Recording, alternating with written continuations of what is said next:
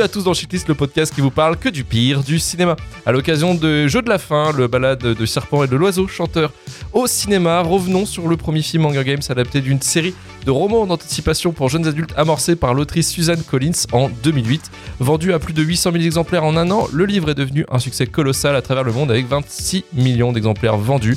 Il a fallu pas moins de un an pour que Lionsgate et Color Force sécurisent les droits pour en faire une adaptation des romans au cinéma avec le premier volet Hunger Games sorti en 2012.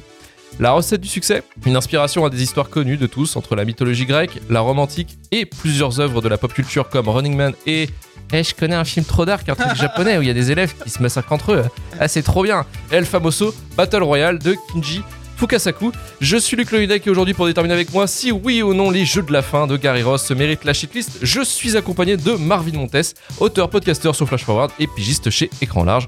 Bonsoir. Bonsoir les, Dark Sazuki. Bonsoir les Dark Sazuki à tous. Et Emmanuel Penon du podcast Le Coin Pop. Salut Manu. Salut tout le monde. Alors, je vais vous poser cette question, bien sûr. Votre relation à la franchise Hunger Games, que ce soit du côté du livre ou du film. Je vais commencer avec Marvin. Marvin, on n'a jamais réellement parlé de Hunger Games. Et du coup, est-ce que tu as lu les livres ou est-ce que tu as vu les films ou c'est vraiment la première fois que tu as le contact avec la, saga? Je j'ai pas j'ai rien lu. Euh, je ne sais pas lire. Euh, de, la saga, bien sûr. Je, je n'ai rien, rien, lu en général, donc encore moins ça.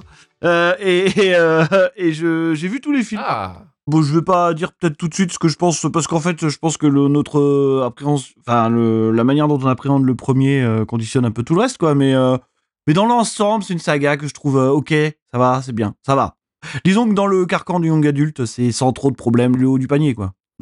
J'en ai pas vu 500 000 après, tu vois, par rapport à, à tout ce qui s'est craché au premier volet, type Divergente. Ah, oui, alors Divergente, il y a eu trois films, hein, s'il te plaît. Hein. oui, mais oui, mais ça marchait déjà pas dès le premier, tu vois. Euh, après, il paraît que Maze Runner, ça se tient, mais j'ai jamais vu, donc. Euh, euh, le labyrinthe, ouais, Maze Runner, le premier tient la route. après, c'est c'est un peu comme Hunger Games, hein, c'est une, histoire de révolte après. Hein, mais en tout cas, on y reviendra. Mais je pense qu'il y a quand même pas mal de d'arguments qui font que c'est, pour moi, c'est un peu l'emblème du truc solide, quoi.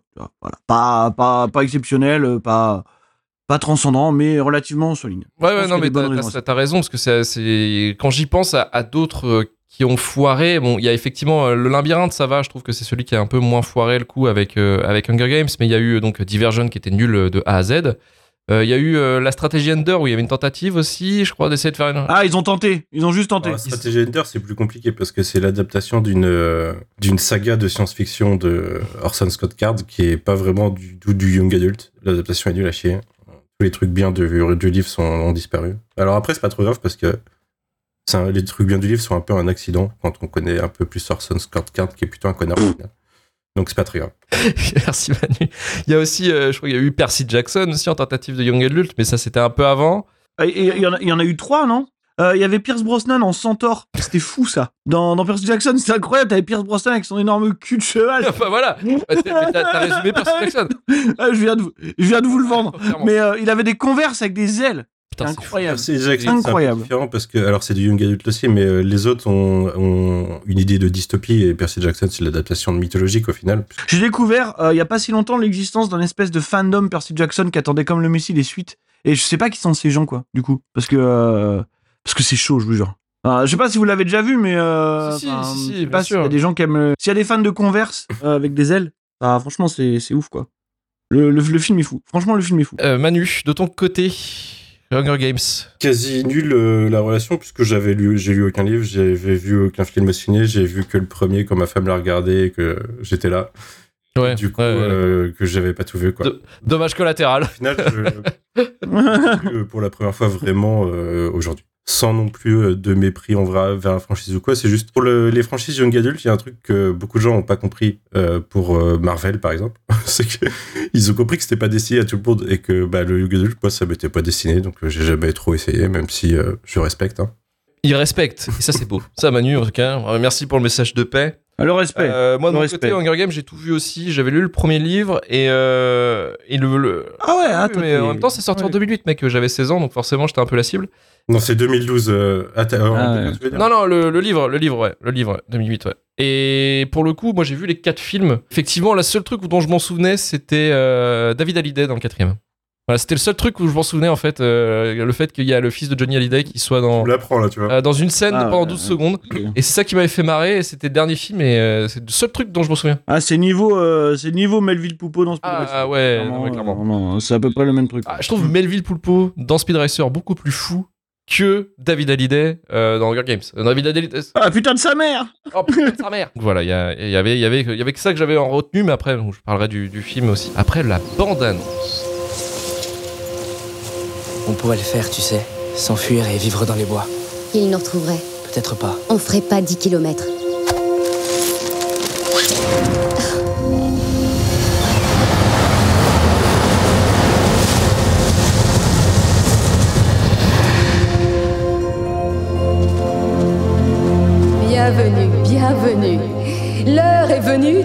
Sélectionner le courageux jeune garçon et la courageuse jeune fille qui auront l'honneur de représenter le district 12 au 74e Hunger Games annuel. C'est ta première année, Prime. Ton nom ne sera marqué qu'une fois. Impossible que ça tombe sur toi.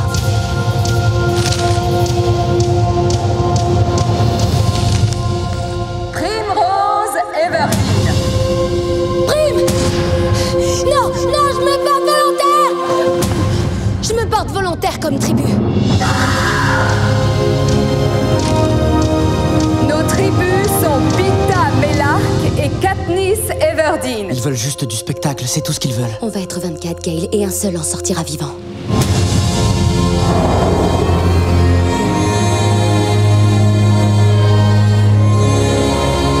Vous êtes là pour me rendre jolie? Je suis là pour que tu leur en mettes plein la vue.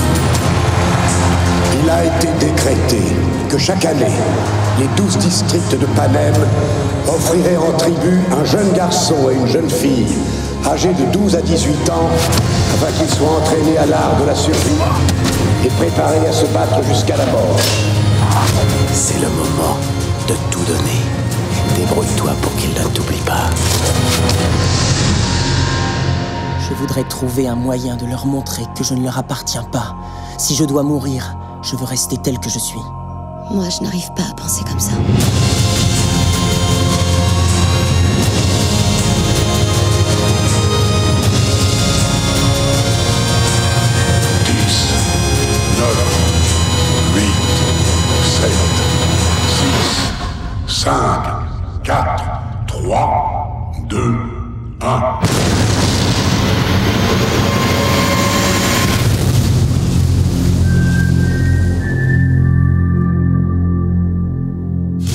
Hunger Games sorti en 2012, produit et distribué par Lionsgate avec un budget de 78 millions de dollars, adapté des romans éponymes écrits par Suzanne Collins, écrit et réalisé par Gary Ross et épaulé par Steven Soderbergh et la seconde équipe, aidé au script par l'autrice des romans et Billy Ray, le scénariste de Color of the Night, Gemini Man et Terminator Dark Fate, musique de James Newton Howard.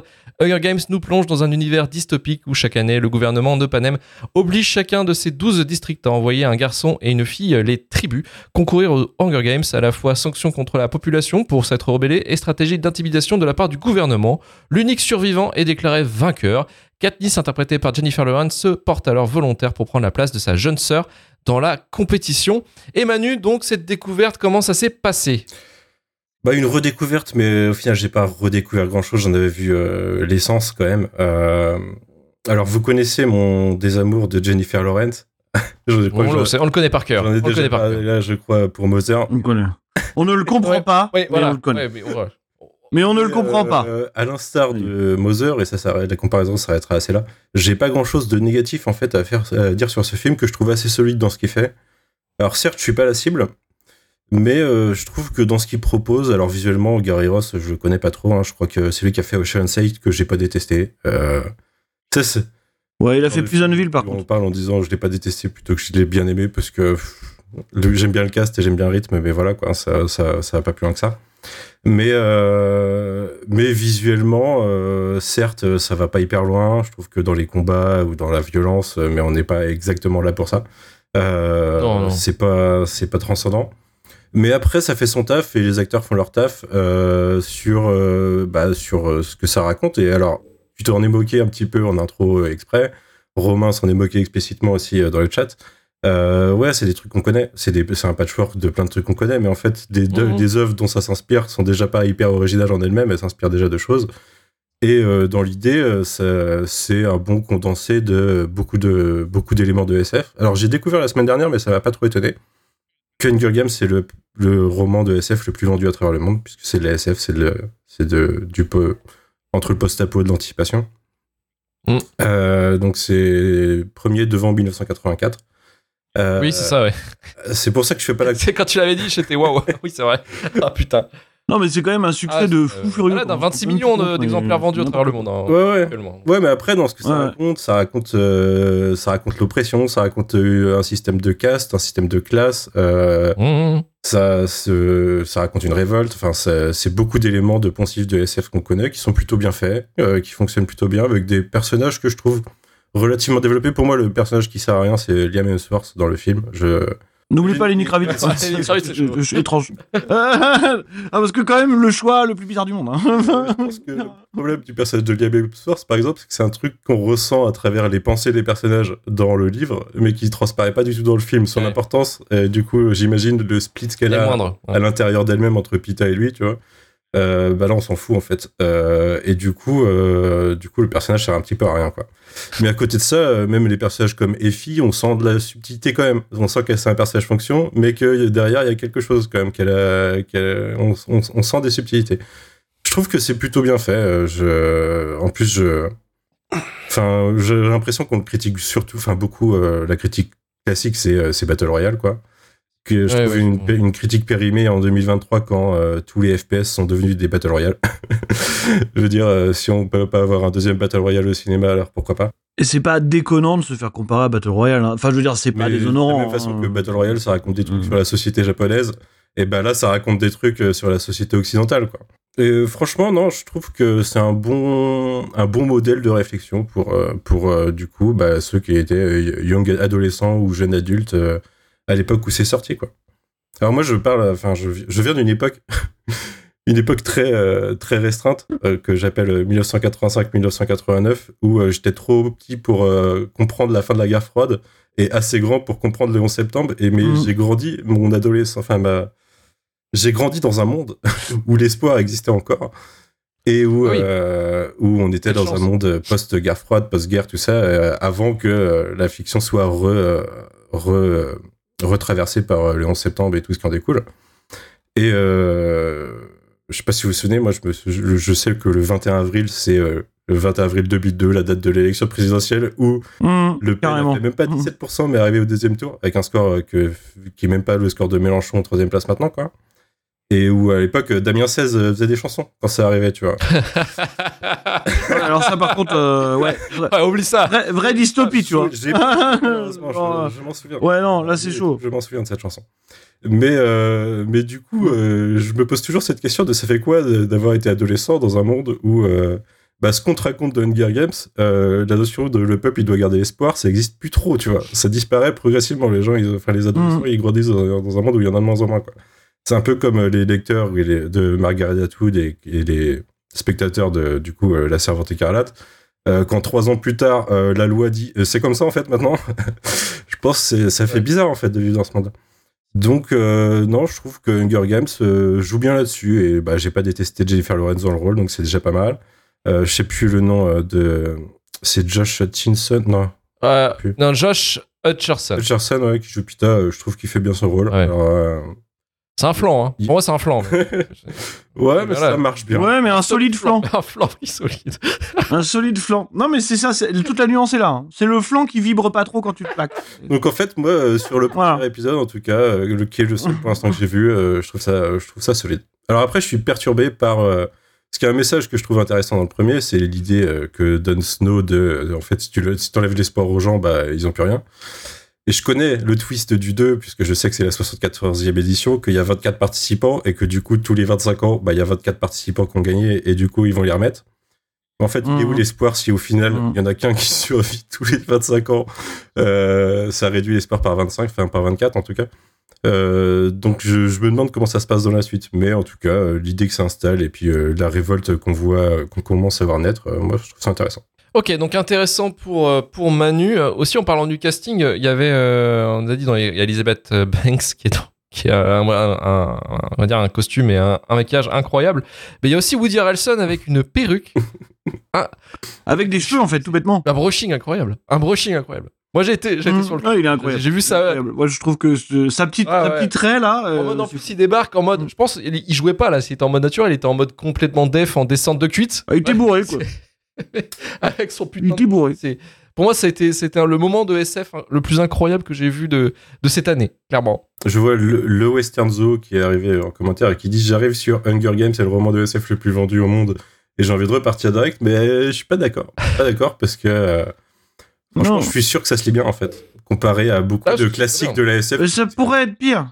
Moi, Dune, j'ai jamais réussi à le lire en fait, tu vois, par exemple. C'est un classique de la SF, j'ai jamais réussi à le lire. Hunger Games, je suis Mais sûr oui. le lire en deux jours, tu vois. Enfin, Oui, oui, non, mais c'est ultra efficace. Hein. Enfin, hein, c'est vraiment euh, très très bien écrit. Et puis c'est Suzanne Collins avait d'abord écrit euh, une saga de cinq livres, je crois, cinq bouquins de, de romans de heroic fantasy.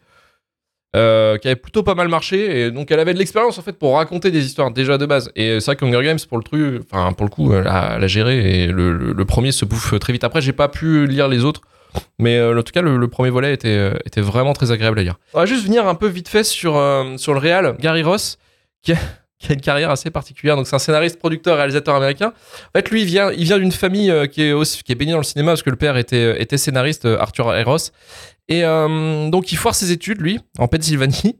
Et je sais pas, il aurait pu refaire ses études ou un truc comme ça. Non, non, lui, il va devenir pêcheur. Il devient pêcheur. Il va vivre dans les bois pendant quelques mois. Juste après cette expérience de pêcheur, tout ça, il va en fait euh, se lancer dans la politique. Il va taffer en fait pour les campagnes de Ted Kennedy, par exemple, en 1980, et il va être consultant pour la campagne de Michael Dukakis et Bill Clinton en 88. Et en fait, en parallèle de sa carrière, euh, bah voilà, qui s'est construite euh, sur la politique, euh, il écrit plusieurs scénarios de films. Et en fait, il va être propulsé sur le devant de la scène avec le scénario de Big. Euh, c'est lui qui a écrit le film et il va le réécrire Big pour, qu'il soit réalisé avec la sœur de Steven Spielberg qui est euh, Anne Spielberg. Et en fait, dans les années 90, il va réussir à vendre son scénario de Lassie à la Paramount. Il va aussi avoir le feu vert de la Warner Bros. et New Line Cinema pour réaliser son premier film qui s'appelle Pleasantville. Je sais pas si vous vous en souvenez de ce film en noir et blanc, puis en- c'est un peu progressivement en couleur Franchement, moi j'aime bien. très très Pas mal. bon, très très Ouais. bon film. Donc c'est avec Tobey Maguire et Joan Allen. Et en 2003, il réalisera, il les réalisera pour Universal Pur Sang, la légende de Seabiscuit avec, euh, avec Tobey Maguire. Ah, ah, dans le Japlouvert. Dans le Japlouvers, effectivement. Ouais. Je pense que c'est un film, Mm. c'est un film qui doit plaire à, à Guillaume Canet. Effectivement, il a la tête euh, C'est très nul. Hein. c'est très nul, je vous le dis. Je l'ai vu, c'est très nul. pas ouf. C'est pas ouf du tout. Et ensuite, en fait, euh, dans les années 2000, il va récupérer du coup le, le- fin des années 2000, il va récupérer le job pour euh, réaliser Hunger Games par le studio Lionsgate. Et ensuite, euh, je- dans les années 2000, donc il réalise le premier Hunger Games et après il l'abandonne hein, parce que c'est pas du tout son délire en fait euh, Mm. finalement. Et euh, il va faire donc lui après Free State of Jones avec euh, C'est euh, Matthew McConaughey. oui, ouais, dans- exactement. Et du coup, Manu, tu en avais parlé. Il va réaliser aussi euh, le, le reboot, on va dire, entre guillemets. Voilà, Ocean 8, donc avec euh, tout un casting euh, féminin. Voilà. Marvin, de ton côté, Hunger Games. C'est rigolo en fait parce que c'est un film qui est pas si euh, daté que ça. Euh, Enfin, je veux dire, euh, oui, c'est quoi C'est 2012 Ouais. ça? Ouais. Et euh, et c'est marrant quand tu le vois quand même de te rendre compte à quel point c'est euh, c'est c'est tu sais, c'est extrêmement imprégné de, de- du cinéma de, de cette époque-là quoi. Donc quoi, il y a vraiment un truc euh, un truc de l'époque qui, qui- qui est complètement fou quoi. Là où tout le monde faisait plus ou moins la même chose de manière plus ou moins solide, mais tout le monde abordait l'action, on va dire, de la même manière quoi. Parce que là, pour le coup, c'est vrai que dans Hunger Games, euh, tu ressens euh, salut Paul Greengrass, euh, j'aime bien ce que tu fais quoi. Enfin, tu vois, je dire, euh, Jason Bond c'est sympa, ok bonjour quoi. Mais ce qui est qui est quand même assez agréable, c'est que c'est pas complètement déconnant avec l'univers qui est dépeint et qui est de toute façon, je trouve même très cohérent, que ce soit dans le film là ou même dans les suites. Ouais, je pense que ce qu'on nous montre de l'univers est relativement cohérent et, suffisant en fait pour pour imprégner la franchise efficacement. Et mais oui, c'est vrai que il y a cette espèce de mise en scène, euh, ouais, très euh, fin des années 2000, euh, début des années 2010, avec euh, ouais cette, cette approche de, de, de, de- de cinéma, euh, cinéma vérité quoi. Là, le, le Ouais, truc ouais. de reporter de guerre. Et ce qui est pas du tout déconnant quand on voit la première partie du film euh, avec le fameux district 12 qui est un peu l'en- l'endroit des pauvres, des mineurs, tout ça. Bon, filmer ça comme ça avec une caméra qui est un peu euh, à l'épaule, euh, qui, qui est pas très stabilisée et tout. C'est pas, pas hyper déconnant. Donc, euh, du coup, c'est relativement cohérent. Et en fait, c'est marrant parce que c'est tout ce qu'est ce film, finalement. C'est-à-dire qu'il fait des choses que tout le monde fait, mais il les fait assez bien. Et il est complètement conscient d'être programmé pour le succès, hein, pour, pour le coup, parce qu'il sait à quelle cible il s'adresse. Il essaye pas du tout de dévier des rails, mais il est extrêmement efficace. Alors c'est vrai que oui, il y a cette légende euh, un peu urbaine de Soderbergh sur le plateau. Oui, alors après Soderbergh, il a fait deux jours, hein, a priori. euh. Oui, oui, oui, non, mais il a juste fait signer. Il a fait deux jours de seconde équipe parce que c'est un pote de Gary Ross et puis euh, pe- personne n'est capable de dire quelle scène il a, il a réalisé quoi. Moi, j'espère qu'il a réalisé la scène, la scène de Pita qui se camoufle en rocher. le boulanger, le boulanger qui se la joue Snake. On a hurlé pendant cette scène, le moment où elle le retrouve, où tu te rends compte qu'il y a quand même un- une orfèvrerie du, du camouflage là parce qu'il a au moins Ah ouais. trois ou quatre maquillages différents pour totalement s'intégrer dans Moi, l'environnement. je me demande, euh, ça doit être décrit dans les bouquins, mais le temps, c'est le temps de préparation. Ah ouais. alors qu'il était blessé. Et là, tu te dis, enfin, il doit gagner, il est beaucoup trop fort. Il est beaucoup trop fort pour nous. Je veux dire, le mec, il aurait pu attendre comme ça pendant des années. Personne ne l'aurait jamais chopé, quoi, à moins de marcher dessus, mais bon. Oh merde. Non, mais le déguisement est totalement, est totalement fou, quoi. Vraiment, c'est, c'est vrai que là, on aurait besoin d'une petite scène pour nous montrer la préparation, parce que ça, ça devait être quelque chose d'assez intéressant. Bah, c'est foreshadowé pendant, pendant la préparation, quoi. Mais, euh, Ouais, non, mais ouais, mais là, attends, quand même, il en est à un niveau, là. Je veux dire, le, mec, il- le mec est, il est introuvable. Littéralement, Il défonce Solid Snake. Hein. Ah oui, il est littéralement introuvable, quoi. Mais sinon, en plus, voilà, euh, je veux dire, oui, on parle beaucoup des young adultes et il y a un côté un peu péjoratif quand on parle de ça, en disant que c'est souvent des trucs un peu. Alors, j'imagine qu'on a peut-être un peu trop Twilight en tête et que, bon, vu de la médiocrité. euh, indéniable de la saga Twilight euh, oui euh, peut-être qu'on se moque un peu des young adultes parfois à tort et parce qu'il y a beaucoup de sagas un peu bancales euh, mais oui s'il fallait définir le haut du panier je pense que bah Hunger Games euh, se hisse largement au-dessus de tout le monde parce que bah parce que déjà il y a un casting très solide on en a parlé jusqu'ici moi je trouve que Jennifer Lawrence elle est vraiment super dans le rôle pour le coup Mmh. euh, et puis je veux dire c'est pas c'est pas des, des, personnages qui sont totalement binaires je trouve. Et, comme disait Manu tout à l'heure c'est que ils ont tous une motivation suffisante ils sont tous assez bien caractérisés même quand ils apparaissent assez peu de temps à l'écran. Même dans les participants tu vois ils sont pas totalement binaires euh, même l'espèce de gros Chad là euh, Kato là ou je sais pas quoi là voilà il, tu vois il a il a son petit instant de il a sa petite révélation à la fin. Enfin tu vois il y, a- des trucs il y a un petit soin apporté à l'écriture qui est pas qui est pas euh, qui est pas désagréable et que je pense probablement à mettre au crédit de Gary Ross qui est plus un scénariste qu'un réalisateur hein. Euh, enfin oui euh. Alors, il a écrit euh, Big que j'ai jamais vu hein, donc euh, je ne sais pas mais mais on, on- Très con. voilà et ok et, et, et sinon voilà oui je, je il a bien c'est bien écrit c'est soutenu par des acteurs très solides bon alors il y a Nick Ravitz je sais pas euh, pourquoi Ah, ils ont tenté. euh, Ils ont il tenté n'a placer. aucun, aucun bagage d'acting. euh, mais du coup, il a un rôle plus important dans les suites ou pas? Je sais plus, je, Moi, sais, je sais plus. Je, je, je pourrais bien dire, je pourrais dire, je m'en souviens plus du tout. Mais euh, voilà, il y a un duo d'acteurs relativement solide. Il y a des antagonistes qui sont euh, à peu près euh, crédibles. Il y a plein de second rôles intéressants, type Woody Harrelson, euh, type euh, oui, même Donald Sutherland. Tu vois, quand il est là, bon, c'est Ouais. Sutherland quoi. Et, euh, et voilà. Et, euh, et donc ça marche. Et puis l'action, oui, effectivement, l'action c'est euh, salut, je suis, euh, je, je veux faire comme Paul Greengrass, donc euh, je J'envoie ma caméra un peu dans tous les sens. Et quand même, pour terminer, il, il y a des choses que le film essaye de faire. Je veux dire, il y a quelques moments de mise en scène qui sont pas, euh, qui sont pas si évidents que ça. Je pense à- au tout début de Hunger Games, pour le coup, là, quand il, Quand il la scène de la corne d'abondance, là. Ouais. Ouais, voilà, ou, ou même la scène des espèces de- d'abeilles, là. Mm. Euh, voilà, ou, Ah oui. voilà, genre, le film tente des trucs, le film fait des trucs et encore une fois, il fait ce qu'il doit faire, je pense, euh, sans aller trop chercher plus loin, mais il le fait bien. Donc, euh, je sais pas si on peut demander beaucoup plus à ce genre de truc, mais en Non. tout cas, il réussit tout ce qu'il fait, quoi. Donc, euh, il est complètement conscient de la cible qu'il a. Alors, effectivement, il veut pas trop montrer de sang et tout, mais Ah. euh, la cible, Ah, le, le cœur de cible est évident. Et puis, il ne prend pas non plus totalement de gants. Enfin, je veux dire, on- ça reste un massacre. Ça reste des enfants qui s'entretuent, hein, tu vois. Voilà, il regarde ça un petit peu droit dans les yeux quand même. Et euh, donc voilà, moi je trouve ça efficace. Je trouve que c'est euh, très très solide. Donc j'ai pas grand chose de négatif à dire sur ce film-là en fait. Je trouve que c'est vraiment bien. Euh, c'est vrai que hum, les, la tuerie qui se déroule à la télé, en télé-réalité, avec un- une régie qui s'occupe d'envoyer des flammes, des trucs, un truc sympa. Moi, j'aimais bien comment ils ont mis ça en scène. Tu vois le principe des sponsors et tout, c'est des trucs. qui Ouais. sont, euh, qui- tu vois, c'est des, des petits concepts comme ça qui sont assez importants dans le dans, le, dans le- la seconde partie du récit, puis qui sont assez bien amenés en fait. Donc euh, non non, je trouve vraiment que le film, euh, c'est pas un truc. euh, c'est pas un truc extrêmement ambitieux, euh, on va dire, en termes de réalisation, mais ce qu'il fait, il le fait euh, vraiment bien, quoi. Tu vois l'aspect des classes, la différence entre les classes, pourquoi c'est important d'être dans la première classe alors que voilà, c'était un district 12, euh, quelles sont tes difficultés que t'as, c'est super bien construit, je trouve. Donc, Ouais, ça c'est bien foutu. puis- Les enjeux sont clairs, les enjeux sont clairs et bien Et- construits, quoi. C'est ça et- qui et- fort, quoi. Et je pense qu'il y a un truc qui marque vraiment la différence avec beaucoup de young adultes, c'est qu'il y a une vraie direction artistique qui est, encore une fois, hyper solide. Enfin, vraiment. Là, je trouve que même dans, dans les costumes, euh, qui sont parfois à la lisière du ridicule absolu, tu vois, mais bon, je veux dire, c'est quelque chose qui est totalement recherché. Le, col- Le, collier de barbe, là, qui est... le collier de barbe de, de l'acteur de Ryan Murphy, là, je sais plus comment il s'appelle, mais. euh, et- ou alors le, le brushing de Stanley Tucci. Enfin, Ah, voilà, tu vois. Il y a des trucs comme ça. Mais par contre, il y a une direction artistique qui marche vraiment bien, tu vois. Que ce soit le, le design du Capitole, euh, des trains, des espèces d'environnements Ouais. hyper froids où ils sont là.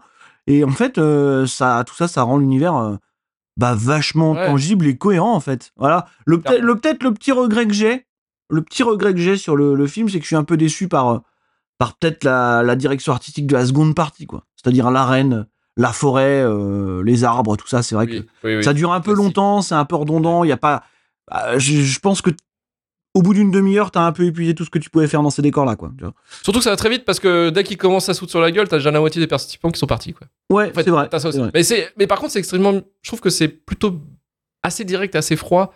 C'est en shaky cam, certes, mais euh, tu vois que le quand même, c'est assez violent comment ils se mettent sur la gueule. Première scène là où justement la, la musique se enfin le son se coupe et où tout le monde se fout se fout sur la gueule. Shark, euh, ça c'est c'est pas trop mal fait quoi voilà, il y en a il y en a qui ont des morts assez flamboyantes euh, en s'empoisonnant avec des baies, tu vois, c'est rigolo. Je trouve qu'en plus, ça, ça amène des questions euh, que tu te dis, euh, ça peut être intéressant de lire le roman pour voir comment c'est traité, mais le.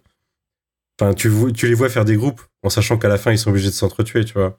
Et c'est pas Oui. du tout traité dans le film. Tu, tu les vois faire, mais en sachant que. Moi, dans ma tête, j'étais en train de me dire, bon, ils, ils, ils ont un accord, genre à partir du moment où on n'est plus que temps, euh, on va se mettre euh, allez, euh, demain à 6h sur la colline. euh, et puis, euh, tu vois, je- euh, voilà. Et on se bat comme des hommes. Vas-y, je t'attends. Ah, c'est comme ça, quoi. Je me retourne, je fais 10 pas, et puis euh, c'est bon. Ah, mais voilà, je sais pas, mais j'imagine que c'est ça, mais euh, Oui, oui, il y a des strates. Il y a- il y a- il y a- c'est beaucoup développé sur les strates. tout ça pour dire que, bon, ça, ça marche. Voilà, ça marche. Et je pense que tu peux pas lui demander plus. Donc, euh, il le fait très bien. Non, clairement. Clairement. Euh, Jennifer Lawrence, vite fait, donc son rôle, elle, euh, elle, a, donc elle a 20 ans, elle joue une gamine de 16 ans euh, à l'époque du, film.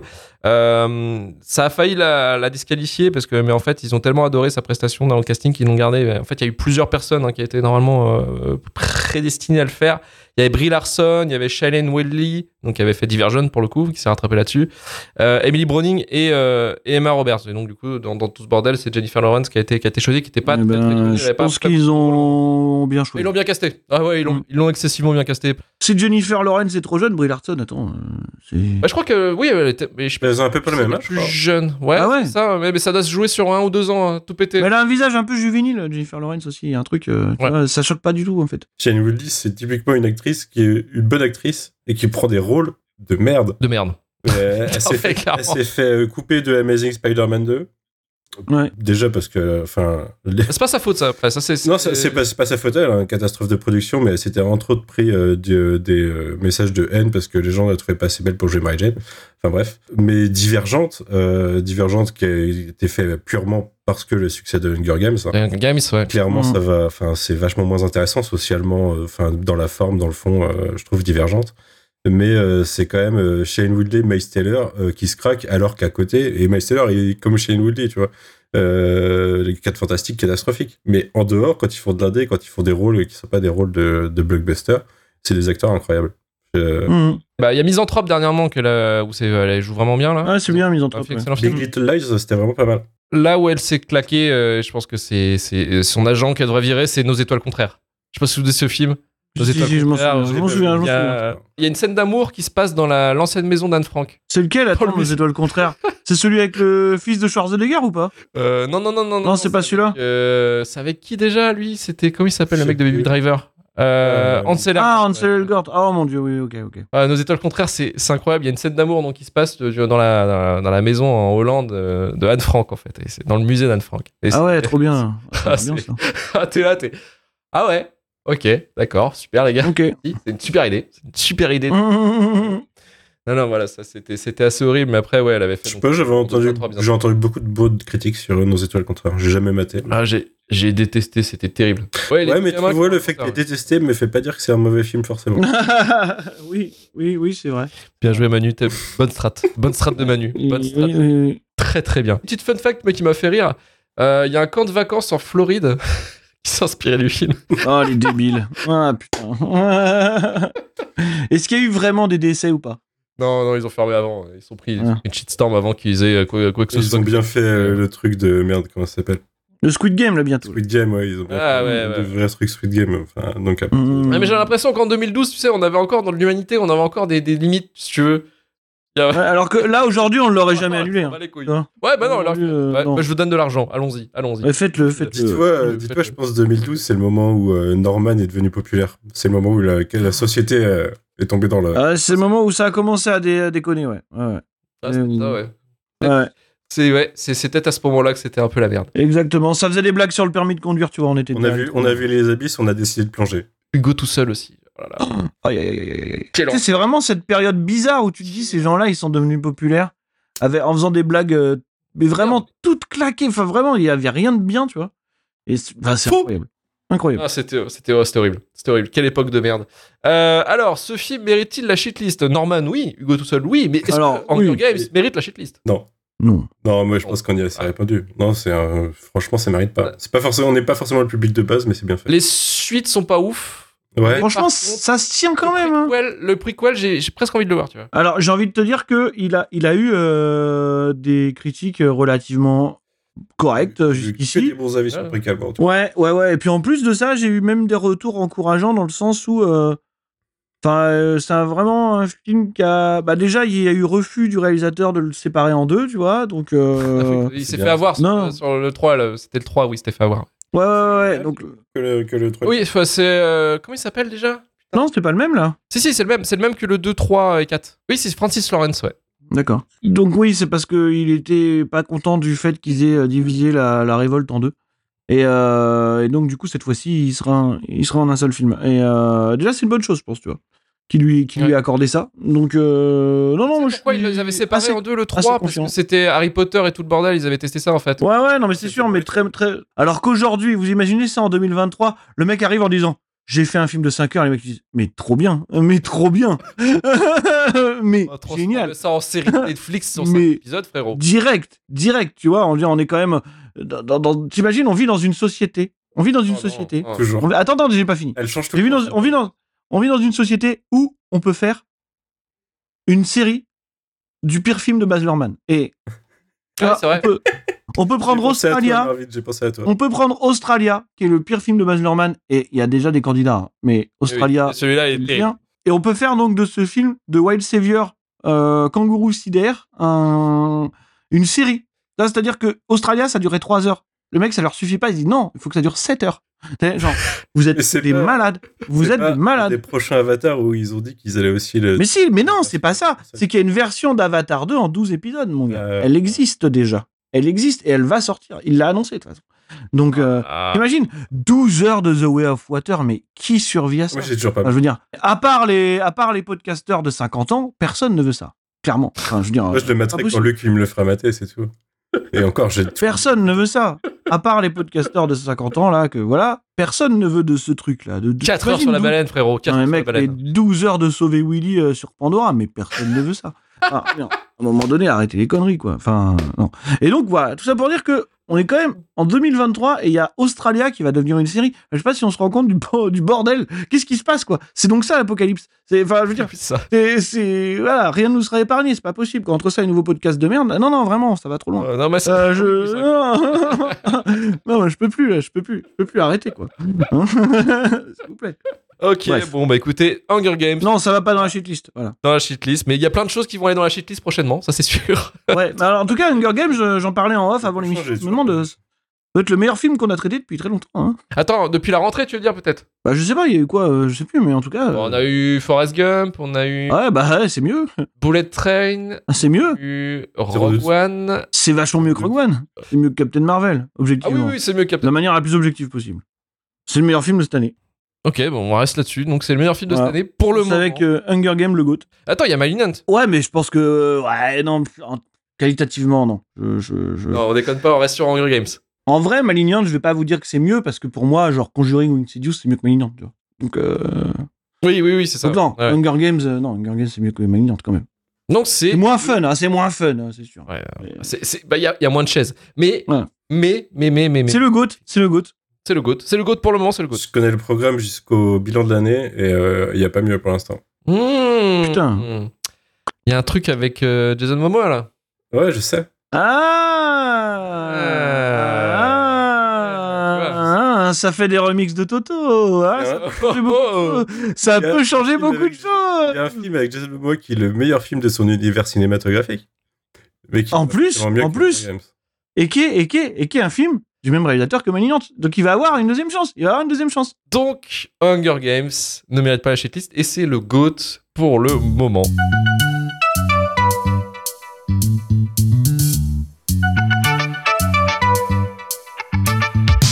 Merci Marvin, merci, Merci. Manu Merci et toi, merci. merci, merci Manu et merci à nous nouveaux donateurs cette semaine Novitch qui fait désormais partie de la team euh, Shitlist Plus et Benoît Godillet donc qui ont accès aux épisodes exclusifs et aux épisodes de Shitlist en avance sans coupure et sans pub quand il y en a. Euh, et bien sûr, on remercie le Hall of Fame, le Hall of Fame, bien sûr, hein, les, les donateurs Eh oui. les plus prestigieux. Euh, et bien, bien sûr, on a, on a la place, j'ai envie de la, la place de Dieu, j'ai envie de dire de, de Jésus quasiment. De, euh, Seb Natch qui, qui a battu tout le monde, je pense. Clairement, je pense que Ah oui, personne pourra le battre. Easy. Voilà, Easy. voilà, easy. Ouais. Merci à lui, merci à Seb Natch qui sponsorise, euh, j'ai envie de dire, qui sponsorise des gouttes de sueur que j'ai devant les logiciels d'Adobe Premiere quand je dois faire les TikTok. Euh, merci. D'ailleurs, je Merci. recommanderais en dernière recommandation un Becherel de temps en temps, Luc. Ah oui, je sais. Frère, ah oui. frère, Ah oui. Alors, euh, respect, putain. sachez que quand je, quand je parle, quand je parle sur les TikTok, les gens doivent croire que c'est moi qui ai écrit. Et, c'est faux. voilà. Hein, euh, Ouais, quand il y a ER, Vous savez quoi je quand il y a E- moi je sais faire la différence entre ER et E accent aigu par exemple. Mais bon, après. Vous savez quoi Je vais mettre ça sur le dos de l'IA. Voilà, je vais mettre ça sur le dos de l'IA. Ah C'est d'accord. pas moi qui les génère. Voilà. Alors, Ah euh, bah Luc, super. pire, pire, euh, pire argumentation là. Ah oui, là, là, non, non, non. Je savais pas quoi dire. Je savais pas Non, mais- quoi dire. le pire, Ce que j'ai envie, c'est de te défoncer. Le pire, mais le pire, le pire, Manu, c'est que ces putains de sous-titres, je les mets à la main et c'est horrible. Et c'est horrible. Ah ouais. C'est un exercice horrible. euh, D'accord. Ben voilà, je reprends mon Hall of Fame. Donc merci Seb Natch, merci Will Stitch, merci Jérémy Courtemanche, merci Jonathan HKKS et merci Aurel Bauer, le tout nouveau euh, du Hall of Fame. En tout cas, merci à eux, merci à vous. N'hésitez pas donc à nous suivre sur notre chaîne TikTok avec des sous-titres bien sûr. Euh, euh, Ah, les sous-titres, hein. les sous-titres Hall of Fame, hein, on peut le dire. Mais euh, les sous-titres qui sauvent le TikTok, j'ai l'impression, euh, de, de votre part. N'hésitez pas à, à nous, à vous abonner sur la chaîne TikTok, parce qu'effectivement, on va sortir à peu près 2-3 TikTok. Et cette fois-ci, effectivement, peut-être avec euh, sans faute d'orthographe sur les sous-titres. Effectivement, je, je promets, je m'engage, je m'engage à éviter les conneries là-dessus. Euh, Attention. Et voilà, je me suis engagé, donc maintenant je suis foutu. J'ai pas le choix. Donc nous rejoignez aussi sur Twitter, Blue Sky, Instagram, euh, notre Discord aussi, shitlistpodcast.gmail.com pour pour tout mail de réclamation si vous souhaitez ou, ou de partenariat. hein. On est où euh, Donnez de l'argent. De l'argent. Super Notre on est sûr, on était, on Ah ouais, bah à peu près à tout, hein, euh, clairement. Euh, on enregistre cet épisode sur Twitch, donc n'hésitez pas à nous suivre sur notre chaîne Twitch et YouTube pour, pour la VOD aussi également. 5 étoiles sur Apple Podcast, euh, Podcast Addict et Spotify, vous connaissez. Et on se dit à la semaine prochaine pour vous parler de House of Gucci euh, de Ridley Scott pour euh, la sortie de, de Napoléon. Voilà, on vous souhaite à tous une très bonne soirée. Salut Salut. Salut.